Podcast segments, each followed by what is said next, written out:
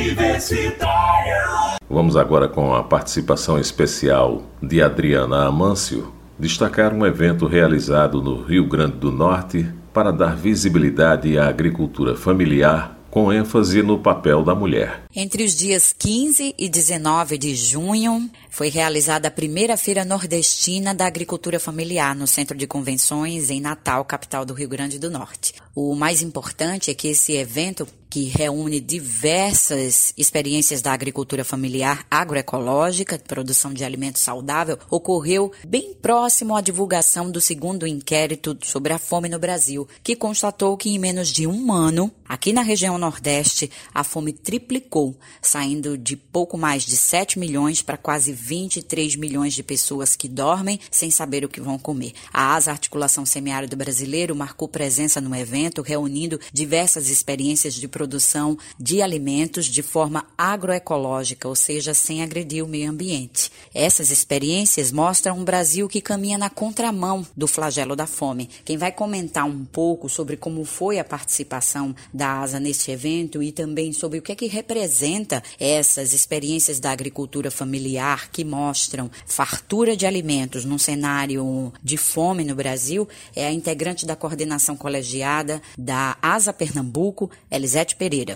Mostra, Adriana, que mesmo diante de toda situação difícil, quando existe políticas públicas para o campo, o campo dá resposta. E a resposta é as experiências que a gente, enquanto ASA, trouxe para apresentar aqui na primeira feira da agricultura familiar do Nordeste, aqui em Natal. É, são agricultores e agricultoras que têm cisternas e que, através dessas cisternas, é, mantêm água para produção de alimento, criação de pequenos animais animais e para o consumo próprio. Então, é preciso que essas políticas continuem existindo dentro do, do semiárido brasileiro para que a gente consiga combater a fome que voltou a campear a, a, mesa do agricultor e da agricultora. Então, a gente, para poder combater essa fome, é preciso que continue a implementação das tecnologias através das cisternas de produção, de consumo e as tecnologias que captam água, porque a gente, para viver no campo, a gente precisa de água, semente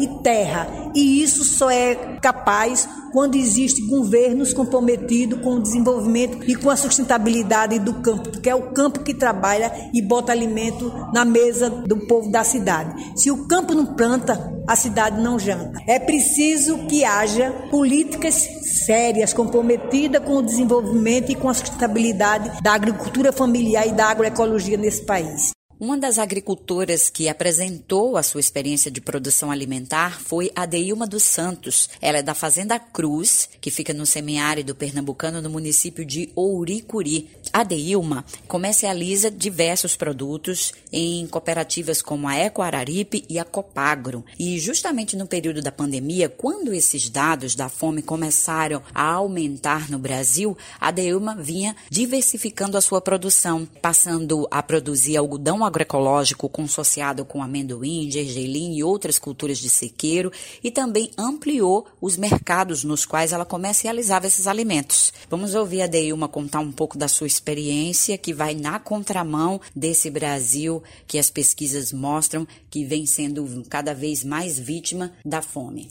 A gente hoje, graças às organizações que a gente faz parte, tanto a Equararipe como o Copagro, somos grupos de, famílias organizadas, onde nós buscamos é, trabalhar consórcios. Dentro desses consórcios, a gente tenta produzir várias culturas ao mesmo tempo para manter esse equilíbrio. Caso ocorra um desequilíbrio de não conseguir uma produção de uma, mas a gente vai ter outra. E mesmo assim, a gente está também protegendo a terra. E aí a gente viu que o consórcio agroecológico é a base para se manter uma produção equilibrada e para conseguir fazer com que as famílias tanto garanta alimentação para elas e também para comercialização. Tanto é que hoje nós além do nosso nossos espaços agroecológicos que a gente tem nos municípios, a gente também tem as feiras agroecológicas. Aqui hoje nessa feira a gente está trazendo os produtos da Eco Araripe, as famílias que faz parte da Eco Araripe, que é um uma associação também do sistema participativo de certificação orgânica. Ou seja, as famílias estão conseguindo, além de produzir para sua alimentação em meio a tanta crise que a gente está vivendo, mas também está conseguindo colocar no mercado um óleo de gergelim, uma pasta de amendoim, um tahine,